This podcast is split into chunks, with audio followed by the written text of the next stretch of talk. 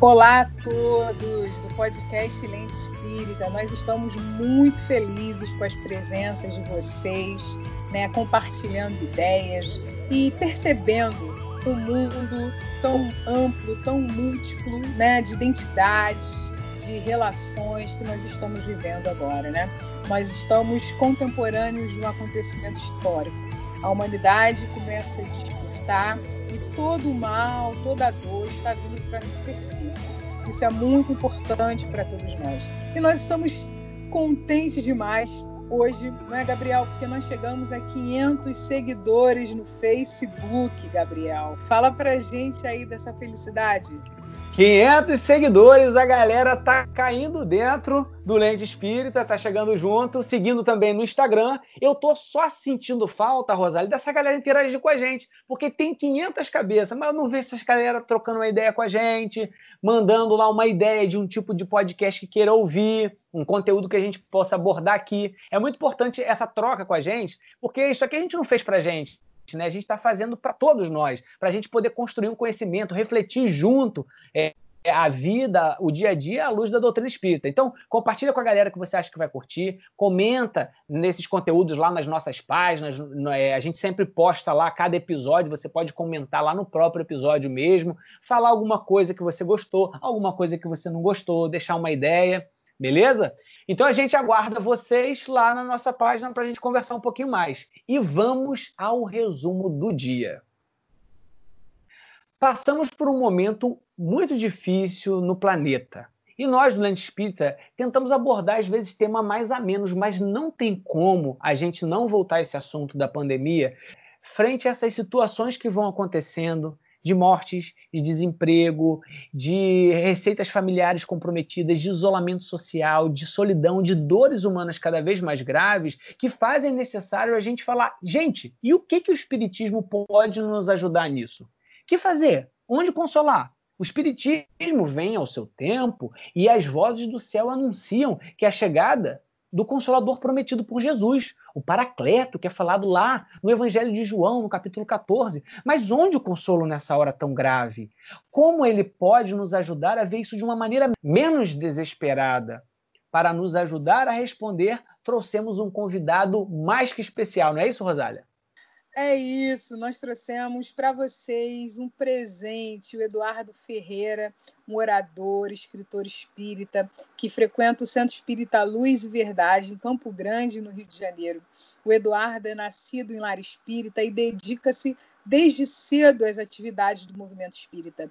É um verdadeiro poeta, um poeta de olhos azuis, um cara maravilhoso, com uma fala assim que vocês vão realmente entrar, assim, navegar num grande mar de reflexões. Eduardo, suas palavras iniciais. Meus amigos queridos, muita paz a todos. É uma alegria imensa estar aqui com vocês, compartilhando desse trabalho tão especial. Foi com muita alegria que que me foi enviado o convite pela minha querida irmã e amiga Rosália, que eu quero saudar ela e, e Gabriel, dois companheiros e amigos muito queridos aí de tantas jornadas, e poder estar aqui parabenizar pelo trabalho, por tantos seguidores, pela divulgação, porque o objetivo é esse mesmo, é levar carinho, consolo, esperança e amor a todas as pessoas. Então, desde já agradecer pela oportunidade de participar desse programa que leva tanto consolo e alegria às pessoas nesse momento tão especial para a humanidade. Eduardo, hoje nós vamos conversar sobre um tema especial, né? Frente à dor, onde o consolo? Onde está esse consolo que a doutrina espírita nos oferece? Nós temos como princípios básicos da doutrina espírita a existência de Deus, a imortalidade da alma, a pluralidade das existências, a pluralidade dos mundos habitados e a comunicabilidade dos espíritos. E quando a gente fala de mortalidade da alma, é a certeza de que antes de nós sermos corpo, antes de nós sermos humanos, antes de nós termos família na Terra, nós somos espíritos, nós somos filhos de Deus. E esse espírito, esse princípio inteligente do universo criado por Deus, simples e ignorante, tem uma trajetória individual e coletiva, uma trajetória de realizar-se, uma trajetória de superar-se nos seus próprios é, passos e na sua própria história. Então, Eduardo, é, nós vivemos, como muito bem falado pelo Gabriel, um cenário que nos aproxima muito das realidades terrenas, embora nós sejamos, tenhamos a certeza da imortalidade das nossas almas, nós vivemos um cenário muito caótico, um cenário de desemprego, de morte, de tristeza, é, de solidão.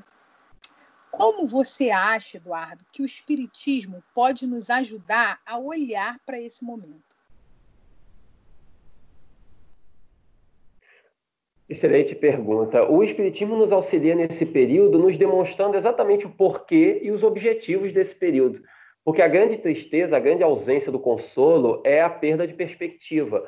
Quando a pessoa não tem perspectiva nenhuma, não entende os porquês, não sabe as causas, as razões, as consequências, isso tudo é que gera a angústia, o sofrimento, a, a falta de, de, de, perspectiva de futuro. A partir do momento que nós entendemos o objetivo, entendemos os porquês e entendemos a atuação da divindade em todo o processo, isso nos traz a esperança. Mais ou menos como acontece diretamente no fenômeno da morte, quando morre algum parente querido. A pessoa que, que não entende da morte ou que não tem nenhum tipo de crença na imortalidade, ela olha o seu parente que morreu e para ela tudo acabou. Quando é uma pessoa materialista, e isso causa um sofrimento, uma angústia enorme, porque todos nós o que desejamos é um dia rever os seres queridos que partem. O Espiritismo ensina que nós revemos os seres queridos que partem, reconstruímos a família no mundo espiritual. Mas aqueles que em nada creem e acreditam que tudo termina no túmulo, para essas pessoas é um sofrimento muito grande. Se mesmo para nós que temos fé já sofremos quando parte um ser querido, imagina para aquele que em nada acredita, porque para ele tudo acabou. Quando nós entendemos os objetivos, os porquês e sabemos que a bondade de Deus faz com que venha momentos de dor, ou de separação, ou de sofrimento, mas preparando as alegrias futuras, os reencontros futuros, isso nos traz esperança, nos traz alegria, nos traz otimismo para viver. Da mesma forma, o mesmo princípio se aplica nas pandemias ou em quaisquer transformações que a humanidade esteja atravessando. O Espiritismo ele consola demonstrando-nos os objetivos, demonstrando os porquês, as causas, as razões, as consequências demonstrando que não cai uma folha de uma árvore sem que Deus o permita, demonstrando que tudo tem uma razão de ser e que todas essas grandes transformações elas vêm para impulsionar o progresso da humanidade.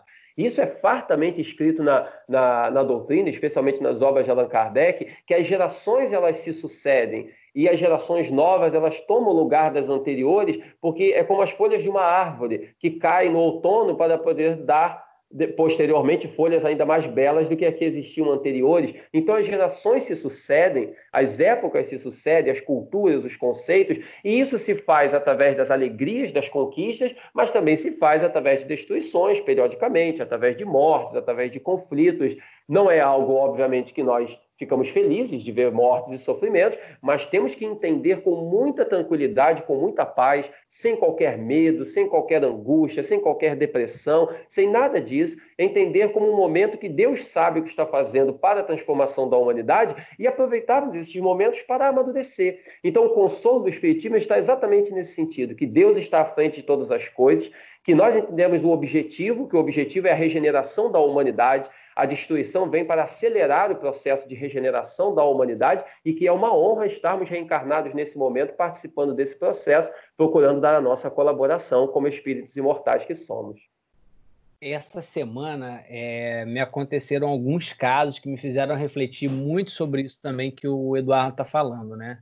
É, nós, como espíritas, né, é, lidamos com esses fatos o tempo todo. Falamos sobre a morte, falamos sobre a, a, necessidade da aprovação para o progresso e tal.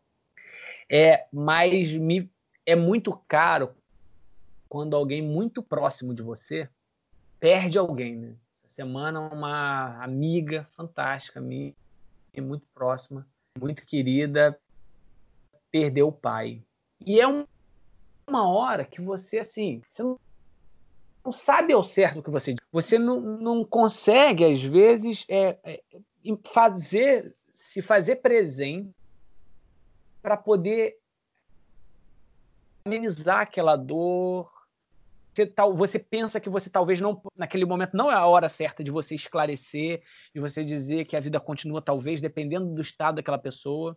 E hoje, uma amiga minha de casa espírita lá de Araruama, me, me mandou uma mensagem dizendo que o pai dela desencarnou de Covid. Né?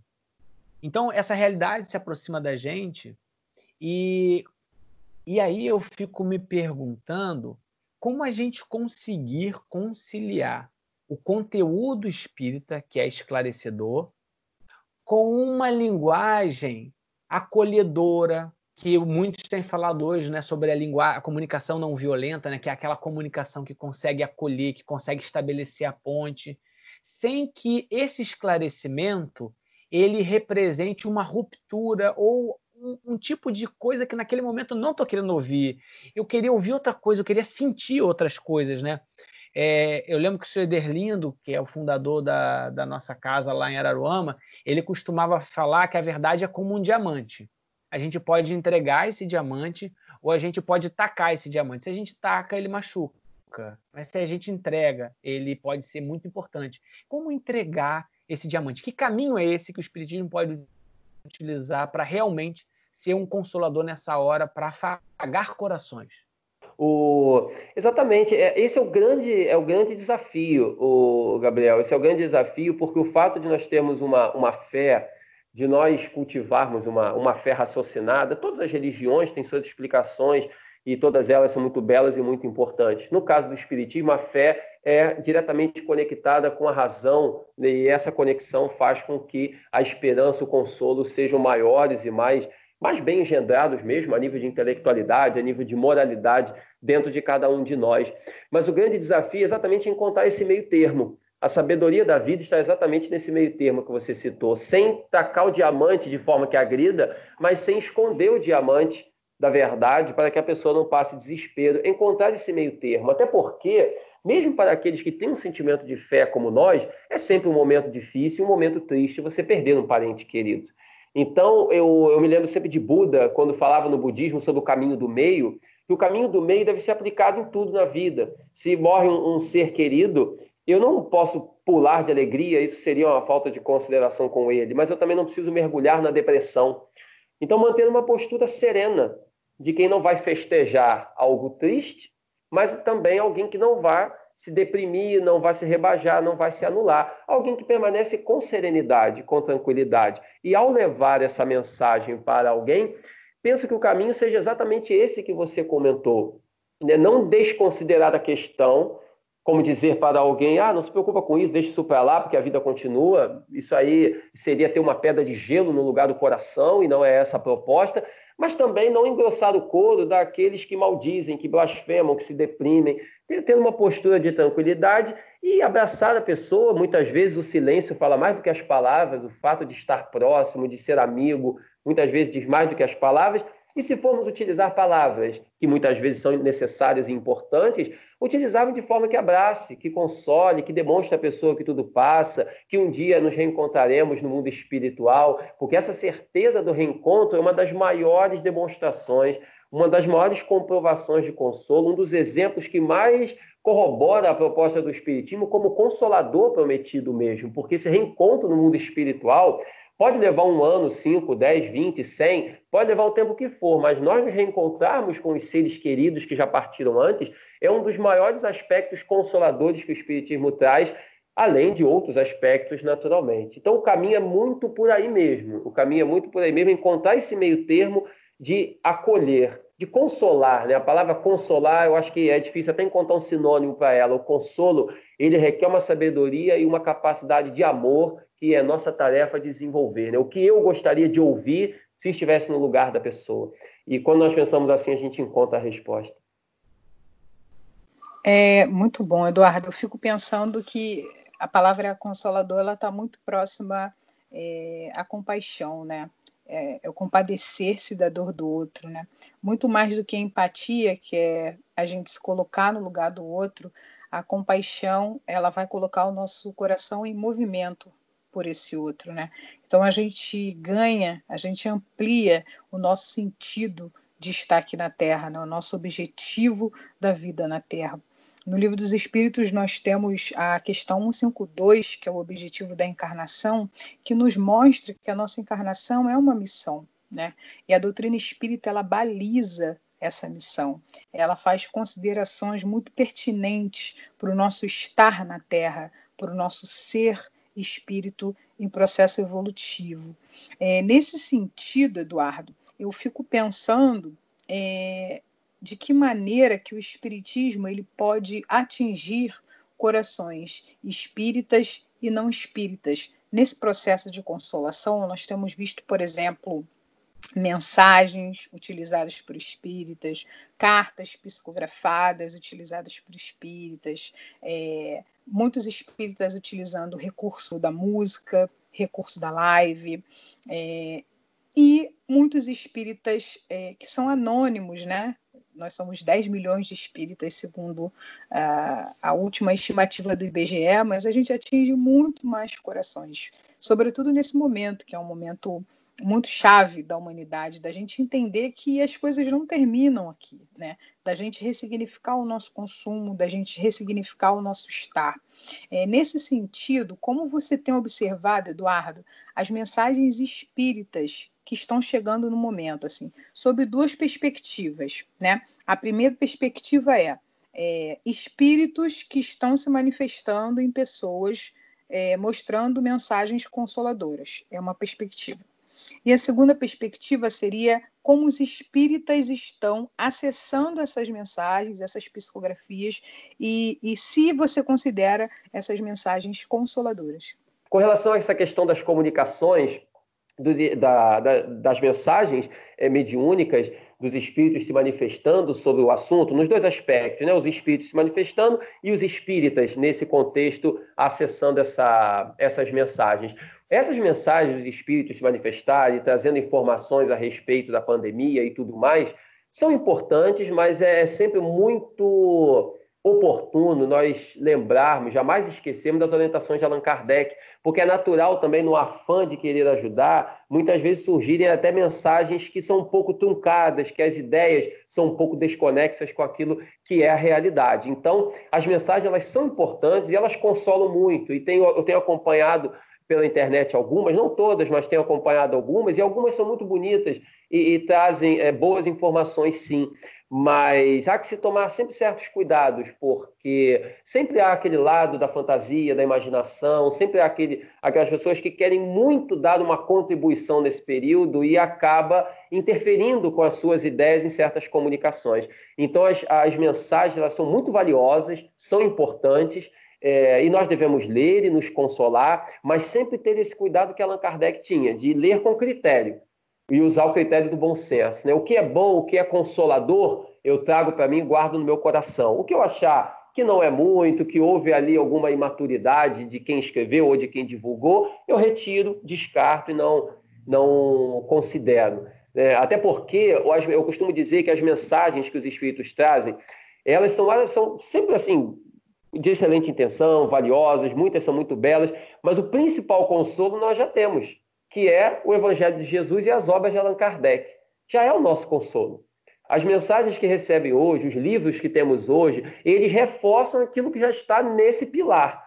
Esse alicerce, o Evangelho de Jesus e a obra de Allan Kardec, o Pentateuco Kardeciano, as cinco obras fundamentais, né? o Livro dos Espíritos, o Livro dos Médios, o Evangelho segundo o Espiritismo, o Céu e o Inferno e a Gênese, falando só para os nossos companheiros se situarem, pode ter alguém que de repente não esteja familiarizado com a codificação. Essas cinco obras que formam o Pentateuco da codificação kardeciana, ao lado do Evangelho de Jesus, são o nosso maior consolo. Então, as mensagens atuais, elas nos consolam, nos ajudam muito, mas nunca esquecer dessa base que é o nosso maior consolo. Nós podemos, poderíamos citar, poderíamos ficar aqui o dia inteiro citando inúmeras frases e ensinamentos de Jesus e de Allan Kardec que parece que foram retratados hoje parece que estão sendo ditos hoje, porque explicam exatamente o momento que nós estamos vivendo. Podemos citar inúmeros, inúmeros, retratando o momento atual. Então, nunca esquecer dessa base. As mensagens ajudam, ensinam muito e devemos valorizá-las, mas tendo esse cuidado, mas tendo esse cuidado do critério, do bom senso e ao mesmo tempo sabendo que na dúvida a nossa base é sempre essa que citamos Jesus e Allan Kardec. E o segundo ponto, que é os espíritas acessando essa, essas mensagens, a nossa postura como espíritas, acabamos acabei englobando, né, o, na mesma resposta as duas colocações. Mas os espíritas acessando essas mensagens, é muito importante nós tomarmos ciência delas. Apenas é, tomar esse cuidado.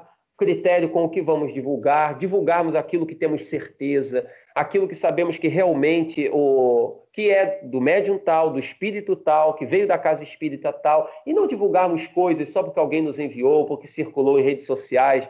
As redes sociais, elas são um avanço muito grande, porque todo mundo pode opinar sobre um assunto, mas sobre qualquer assunto, mas isso também acabou é, trazendo o, certos problemas, porque nisso de todos opinarem, enfim, acaba se vendo muita coisa que não, não condiz com a realidade. E na dúvida, dizia Kardec, na dúvida se abstém. Ou seja, recebi uma mensagem, se eu estou na dúvida se aquilo é bom, se é daquele espírito mesmo, se é daquele médium mesmo, na dúvida não envia, não compartilha com ninguém.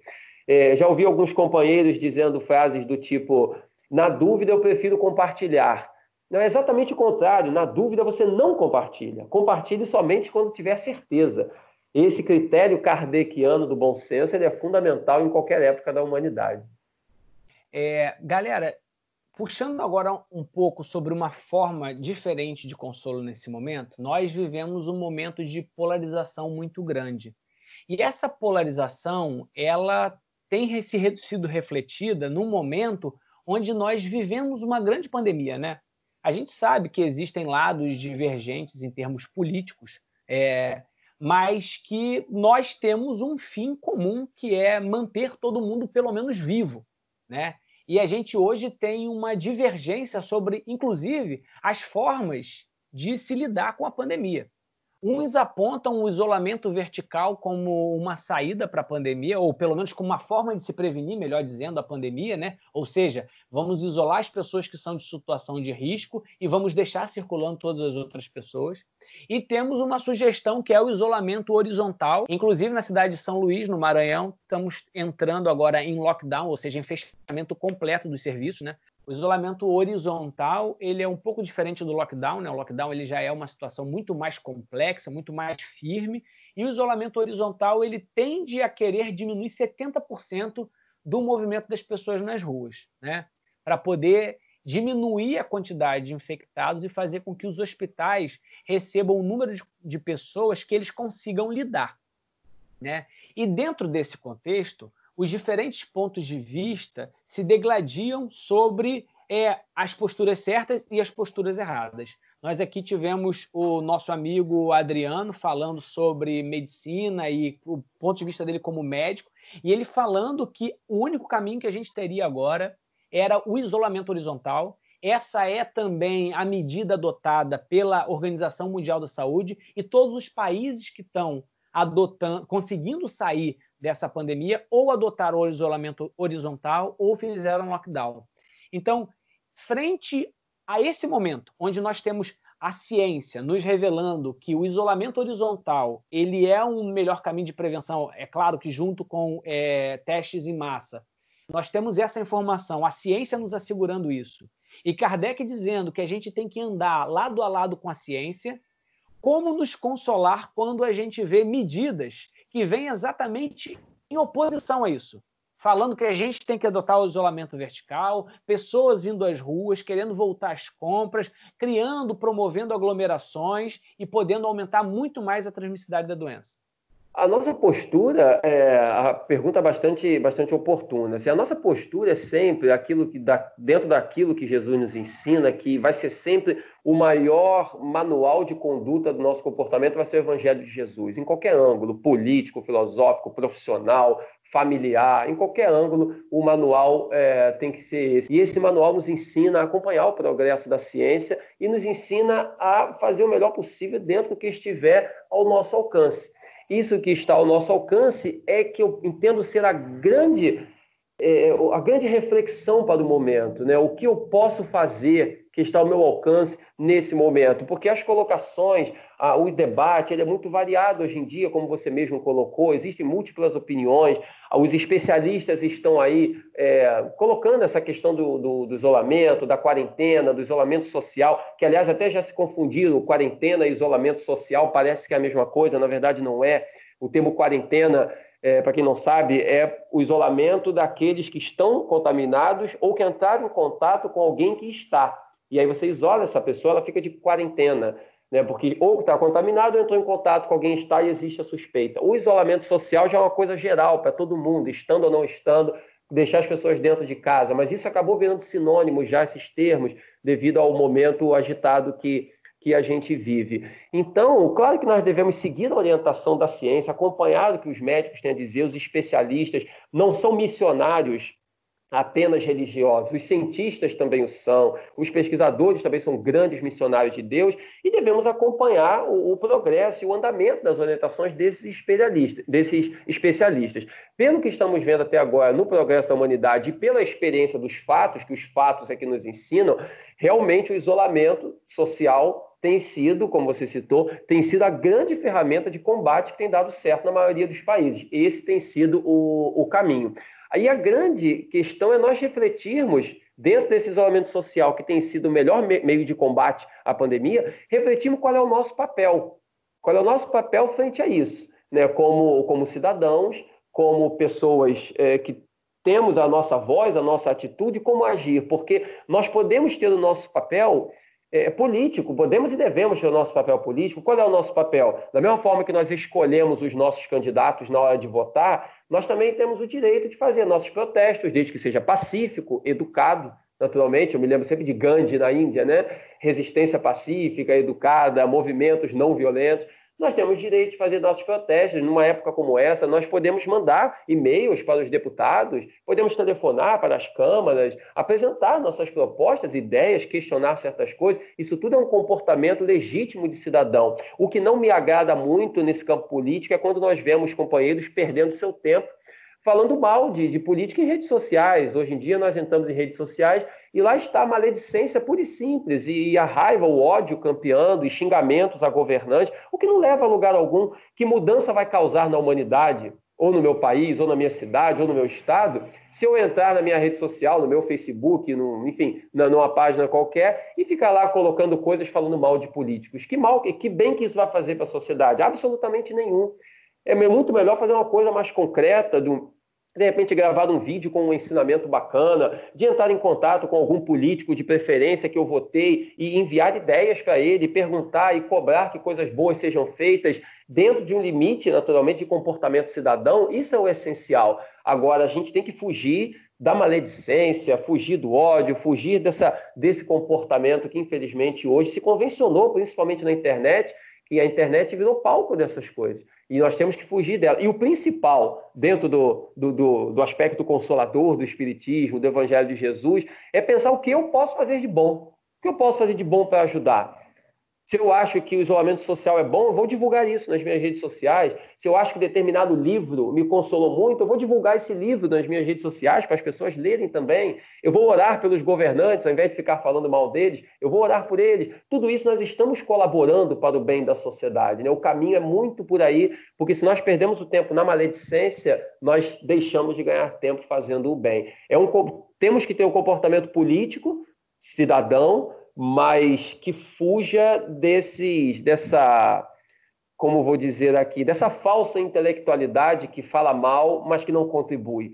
É, até porque saber aceitar o que nós não podemos mudar também é uma virtude.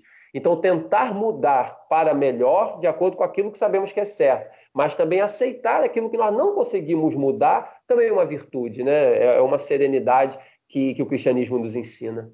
Resumidamente, seria a política é necessária, todos nós temos que agir politicamente, mas há uma diferença muito grande entre política e partido, né? É, o partidarismo nos levou realmente a uma sociedade partida, partida em ideais, e as consequências violentas, as consequências desumanas estão acontecendo agora por todo o nosso planeta. É muito interessante a gente pensar, Eduardo e Gabriel, que até antes da pandemia, porque agora a gente está em uma nova condição, né? A gente está selado em casa, convivendo com as pessoas do, do nosso ambiente familiar, é, num espaço muito reduzido, é, tendo comportamentos reduzidos, e a nossa conexão com o mundo é uma conexão é, dentro de uma rede social, né? É como se a gente estivesse dentro de uma cela falando de mais uma cela, né? dentro de uma bolha falando para mais uma bolha. E o que, que a gente pode perceber é, sobretudo agora, durante esse período de pandemia, é que até a pandemia a gente não estava se relacionando, tendo encontro verdadeiro com as pessoas. Né? Eram os encontros baseados assim muito na minha ideia, muito na minha concepção de mundo, muito na maneira como eu gostaria de chegar em determinada pessoa. Então, não há encontros verdadeiros onde as pessoas se pensem como pessoas, onde a humanidade se pense como humanidade. E esse processo nos levou a esse, esses inúmeras partes, né? nós estamos inumeramente partidos, e um processo também de desconexão conosco, com os outros e com a natureza. A gente acabou ficando sem perspectiva de coletividade, que é uma perspectiva de humanidade que o Espiritismo prega muito, uma perspectiva de coletividade que o Espiritismo prega muito. Por isso que eu trouxe essa ideia de que o consolo ele é absolutamente compassivo. E você ser compassivo é você ter um olhar de humanidade comum sobre o outro. O que nos ocorre agora? É, quando a gente deixa de olhar o outro na sua humanidade, a gente está coisificando esse outro. E quando a gente coisifica esse outro, a gente acha que tem o direito de fazer com esse outro o que a gente quiser. Afinal de contas, pessoas são feitas para amar e coisas são feitas para serem usadas, né? Então, quando a gente, é, quando a gente coisifica o outro, é, de uma certa maneira, a gente se dá o direito de usar esse outro ao nosso bel prazer. A gente tem entrado muito em redes sociais para a gente ganhar batalhas, não para a gente dialogar. Né? E é por isso que, assim, nessa parte do podcast, a gente gosta de conversar sobre o que, que a gente tem feito, sabe? É, o Espiritismo, você trouxe toda a informação do Espiritismo, essa gama de possibilidades do Espiritismo consolador, né? que é uma doutrina, sobretudo, de amor, uma doutrina de caridade, como, como a gente vê lá na 884, né, do Livro dos Espíritos, de benevolência, de indulgência, de perdão. Mas eu, espírita nesse mundo, o que eu tenho feito é, para colaborar com a, com a existência, com a minha existência individual e com a existência coletiva. Então a gente acessa também uma literatura que, que não é espírita, mas que a gente fica pensando, caramba, como eu sou uma espírita melhor, como eu sou um espírita melhor a partir da leitura desse livro, a partir desse contato com essa pessoa, a partir de ouvir essa música, né? E como o Gabriel lembrou no início do programa, existe um livro chamado Comunicação Não Violenta, que é do Marshall Rosenberg. E na comunicação não violenta, há quatro passos de como se relacionar com o outro de uma maneira direta, de uma maneira compassiva, é, de forma que esse outro não se sinta agredido, mas se sinta comunicado pacificamente. Então, dos quatro passos que o Marshall Rosenberg dá, o primeiro passo é a observação. Como a gente vai perceber determinadas situações sem julgamento? Por exemplo, estava conversando em off com o Gabriel de uma informação que em Manaus há uma fake news de pessoas que estavam sendo enterradas, quer dizer, de caixões que estavam sendo enterrados vazios em pleno surto de Covid. Então, muitas pessoas que estavam enterrando seus parentes queriam abrir os caixões para ver os corpos, para ter certeza que eram os corpos dos seus parentes. E aí o Gabriel falou, Rosália, é mais grave, porque essa é uma notícia de três anos atrás. E aí, que a gente chama de milícias digitais no Brasil, né, a grande produção de fake news, de notícias mentirosas, ela agride uma determinada parte da população, é, veiculando uma notícia mentirosa, mas não pensa na dor que está provocando, por exemplo, nas vítimas de Covid, nas famílias dessas vítimas fatais, inclusive, de Covid né, no nosso país, que já está chegando a 100 mil infectados. Então, é uma falta de cuidado, uma desumanização impressionante, que um mínimo de observação vai fazer com que a gente pense assim: caramba, como eu vou perceber essa situação especificamente sem julgar? É uma situação que está provocando muita dor. E a pessoa que é capaz de fazer isso, Gabriel, pessoa que é capaz de fazer isso, Eduardo, a pessoa que é capaz de fazer isso, você que me ouve, é uma pessoa que é digna de muita compaixão, de muita pena, porque está num estágio é, de desequilíbrio muito grande. Mentir para provocar a dor do outro é muito triste, é muito grave. Então, quando Marshall Rosenberg ele nos faz pensar que a observação é o primeiro passo para a gente analisar a situação sem julgamento, a gente vai mudar o nosso olhar sobre determinadas situações. Então, se eu falo para você assim, por exemplo, Eduardo, você não me escuta. Eu estou jogando para você uma responsabilidade, mas quem está falando sou eu se eu mudar essa frase escrita para, olha, Eduardo, eu te fiz uma pergunta e você não me respondeu. Eu estou reavaliando a situação e você não está recebendo essa situação como uma crítica, mas como algo que a gente precisa perceber junto. Né? E aí, como a gente ouve o que está sendo dito, né? como a gente expressa o que a gente quer dizer, da maneira mais clara possível, mas também de uma maneira como a gente gostaria de ouvir dos nossos afetos, dos nossos amigos né? com mais empatia, com mais conexão e com menos julgamentos. E aí o Marshall Rosenberg ele passa para a segunda etapa de uma comunicação não violenta, que é como a gente está entendendo esses nossos sentimentos, como a gente está entendendo a nossa raiva, como a gente está entendendo o nosso diálogo com a morte, como a gente está entendendo a solidão, como a gente está entendendo esse momento isolado nas nossas casas, nos nossos quartos, e aí a gente vai pensar, poxa, será que realmente vale a pena, como o Eduardo lembrou, né? Entrar numa rede social e falar, olha, você é um idiota, você me magoou, você é, pensa errado, você está acabando com esse país, com ele, né? Jogar a responsabilidade para o outro numa comunicação que é sua. E aí a gente começa a pensar, por exemplo, que mudar esse você me magoou, você me entristeceu, você me deu raiva por, olha, eu me senti triste quando você escreveu isso. A gente vai começar a entender que esses sentimentos nesse momento de transição são muito nossos. Essa dor é muito nossa, essa tristeza é muito nossa, esse medo é muito nosso. E essa iniciativa de julgamento é muito nossa. E é isso que tem que ser modificado.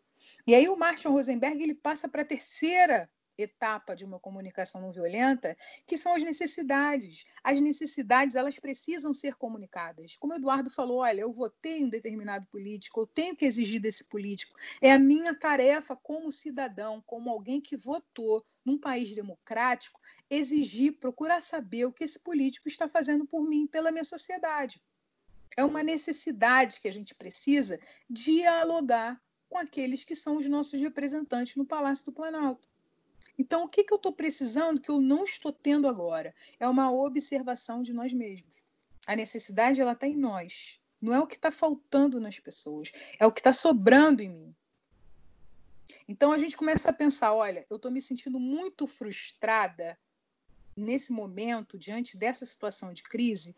Por quê?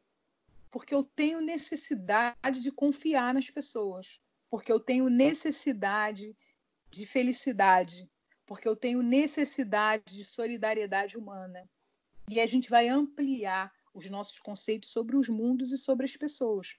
E aí vem a quarta etapa dessa comunicação não violenta, após a observação, a análise dos sentimentos, pensar nas necessidades, que é fazer pedidos.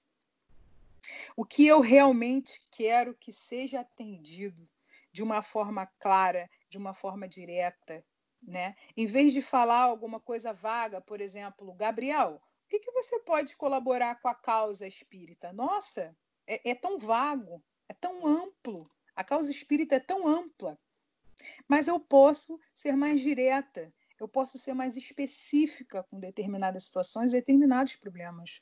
Gabriel, você pode me ajudar a fazer um podcast onde a gente converse com espíritas, amigos, responsáveis, é, pessoas assim com uma cabeça aberta, com um diálogo amplo. Você pode me ajudar a fazer um podcast onde essas pessoas venham falar sobre temas atuais? Eu estou sendo muito mais direta no seu pedido. Então, nesse sentido, Eduardo e Gabriel, assim, ampliando, né, já que eu me estendi um pouquinho na minha dica de hoje, que é o livro Comunicação Não Violenta, do Marshall Rosenberg, e eu vou deixar também para vocês uma outra dica, que é um mini documentário que está gratuito no YouTube chamado Como Conversar com Quem Pensa Diferente de Nós, né, que é no canal Papo de Homem, que é excelente, que nos dá diversas dicas justamente a gente pensar nessa linguagem não violenta no mundo que nós estamos considerando violento. É, quais seriam as sugestões de vocês é, como colaboração de espíritas no mundo hoje? Deixa eu fazer um pontinho antes, Rosa, é, que eu achei uma coisa muito interessante aí que vocês falaram, é, que eu queria trazer também por um pouco para essa discussão que a gente abriu agora no final. É, primeiro, é, dizer que eu acredito, e por evidências a gente consegue ver isso, que o amor foi o único caminho talvez não tentado, né? Então, quando nós tentamos dizer o que, que está certo e o que, que está errado, e utilizamos isso uma força muito grande para dizer o que, que é certo e o que, que é errado, sem necessariamente utilizar do amor para fazer isso, nós muito possivelmente vamos estar caindo no mesmo motivo da queda que levou quem a gente critica a cair também, né? É, o Kardec ele tem um texto sobre isso na Viagem Espírita que é um texto fantástico, onde ele vai dizer assim: Se entre vós há dissidências, causas de antagonismo, se os grupos que devem todos marchar por um objetivo comum estiverem divididos, eu lamento, sem me preocupar com a causa, com as causas, sem examinar quem cometeu os primeiros erros e me coloco sem hesitar do lado daquele que tiver mais caridade, isto é, mais abnegação e verdadeira humildade, pois aquele a quem falta a caridade está sempre errado, assistido embora por qualquer espécie de razão, pois Deus maldiz quem diz ao seu irmão raca. Ou seja, Kardec vai falar para gente que o sentimento com que eu faço algo, ele é muito importante. E às vezes, com uma inteligência muito arrojada, eu posso utilizar aquilo para fazer o bem, eu posso utilizar aquilo para fazer o mal, dependendo da forma com que eu me animo em fazer aquilo, qual é a minha inspiração em fazer aquilo. O Emmanuel vai trazer também no livro, é, o livro da Esperança, ele vai dizer assim: pensa no bem e faz o bem. Contudo, é preciso recordar que o bem exigido pela força da violência gera males inúmeros em torno e desaparece da área luminosa do bem para converter-se no mal maior. Então, quando a gente entra em divergência, né, por algum motivo, é importante a gente saber o que realmente consegue construir. Se eu estou me tomando de raiva, se eu estou me tomando de ódio para poder mostrar que o outro está errado, segundo a lei de amor, eu não estou construindo alguma coisa. Porque só há construção real se eu estiver, como falou bem o Eduardo, no amor. Porque longe do amor, tudo vai estar fadado ao desmoronamento, né?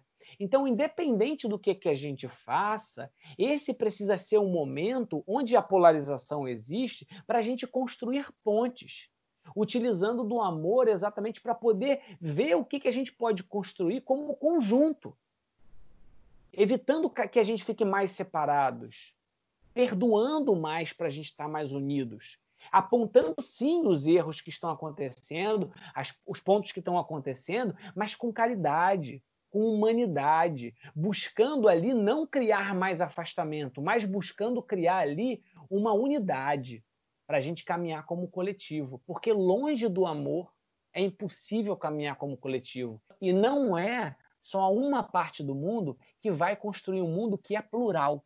Todos precisam fazer parte disso. E alijar não é o caminho. E aí, nessa ideia de construção de um mundo melhor, eu vou deixar minha dica para vocês do filme O Menino que Descobriu o Vento no Netflix. E você, Eduardo, que traz para gente de dica para a gente poder alimentar a nossa alma, para a gente consolar os nossos corações. Eu estava tava ouvindo as últimas uh, reflexões né, que vocês disseram nas últimas, uh, nos últimos questionamentos, né, nas últimas reflexões, e esse momento que a gente está vivendo, eu acho que é um momento muito especial. A gente tem que agradecer muito a Deus por ele. Antes de da gente ter qualquer tipo de, de sentimento, claro que às vezes uma preocupação bate à nossa porta, uma tristeza devido às notícias que chegam, mas acima de tudo, a gente se felicitar, sabe, e agradecer a Deus pelos momentos que nós estamos vivendo, porque realmente é, é uma oportunidade muito grande de aprendizado. E o, o segredo da vida é exatamente a gente crescer nos momentos difíceis. O, nós já nós vimos na nossa história inúmeras situações parecidas como essa e que a humanidade cresceu.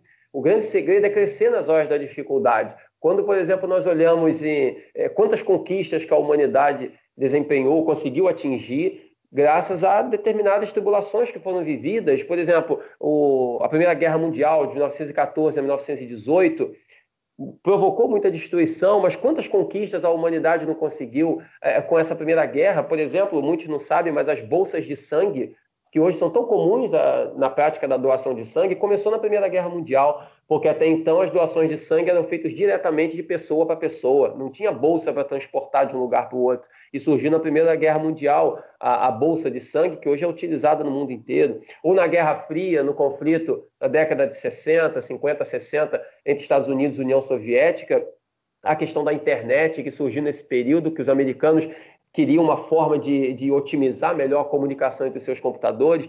Então, de coisas aparentemente ruins e difíceis, e são difíceis realmente, sempre se tira coisas boas, a nível coletivo, como as conquistas como essas que citamos e muitas outras, como a nível individual, que é o momento que a gente se reinventa, que a gente descobre novos valores, que a gente estuda mais, que a gente valoriza a família, que a gente traça novos planos, novos projetos.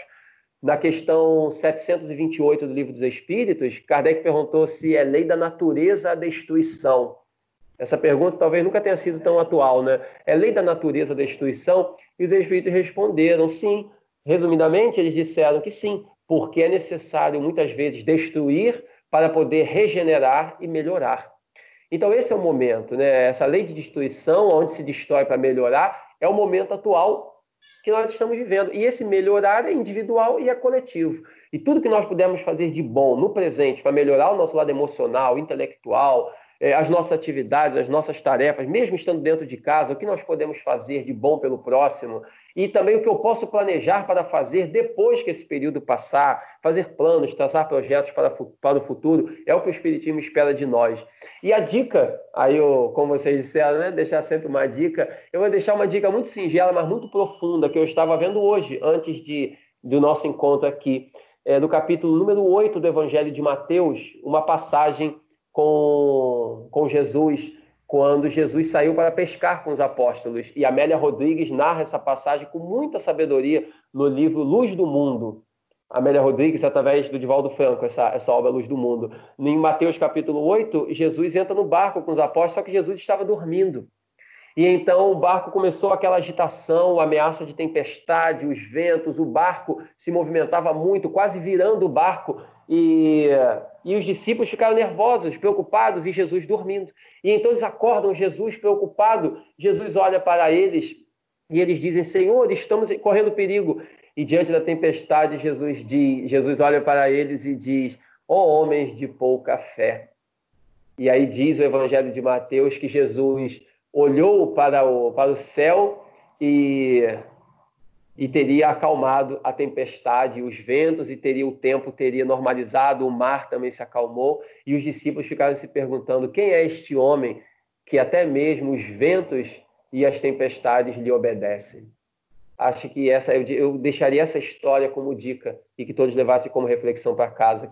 Maravilhoso, maravilhoso, Eduardo. A gente só agradece, foi realmente um momento assim de muita reflexão, né? É, de, da gente pensar nessas causas do, do, nosso sofrimento nesse momento, né? E as causas de sofrimento elas não são externas, né? Depende muito é, da qualidade das nossas conduções dessas causas. Elas não são externas, elas são internas, mas elas também não são eternas, né? Exatamente como você muito bem colocou durante todo esse nosso encontro. Então, minha palavra é gratidão mesmo. Gostaria muito de agradecer a sua presença, assim, por trazer essa, esse clarão luminoso da mensagem de Jesus, da mensagem codificada por Kardec, desses espíritos tão atentos à nossa evolução e tão atemporais, né? Como você bem colocou, as perguntas do livro dos Espíritos nunca foram tão atuais, né? Que nós possamos aproveitar da melhor maneira. Não é isso, Gabriel? Com toda certeza, Rosário. Pô, foi muito bom, Eduardo. Te agradeço muito carinho. E gostaria de te pedir, meu amigo, uma mensagem final que você pudesse falar aos corações de todos nós, de todos aqueles que nesse momento estão sofrendo, estão talvez infectados pela doença e estão angustiados em relação ao futuro, aquelas pessoas que talvez estão perdendo entes queridos, é, pessoas que estão, estão desempregadas, você poderia trazer para os nossos corações como bálsamos nessa hora? O melhor, o melhor consolo, a melhor mensagem talvez seja exatamente a confiança no futuro. Para aqueles que estão sofrendo o problema da doença, ou para aqueles que sofreram a perda de um parente querido, ou aqueles que não sofreram nenhuma coisa nem outra, mas estão sofrendo dentro de casa, angustiados, deprimidos, preocupados com a situação, que nós não permitamos que essa tristeza seja tão grande ao ponto de nos desanimar, nos deprimir, nos deixar melancólicos ou depressivos ou qualquer coisa semelhante. Que a gente lembre, como dizia Chico Xavier, que tudo passa, tudo passa e tudo aquilo que nos acontece é para o nosso aprendizado. É, e muitas vezes um momento mais difícil da nossa vida pode ser o momento mais importante da nossa, da nossa história. Muitas vezes um tombo que nós levamos pode ser o fato que mais contribuiu para o nosso progresso, porque a partir daquele tombo, daquele problema, nós vamos nos desenvolver, nos reinventar, nos melhorar do ponto de vista moral e intelectual. Então eu diria para os, como foi os queridos com mensagem final desse momento, que tudo passa, e sabendo que tudo passa, ter a certeza de que dias melhores virão, porque o melhor sempre está por vir.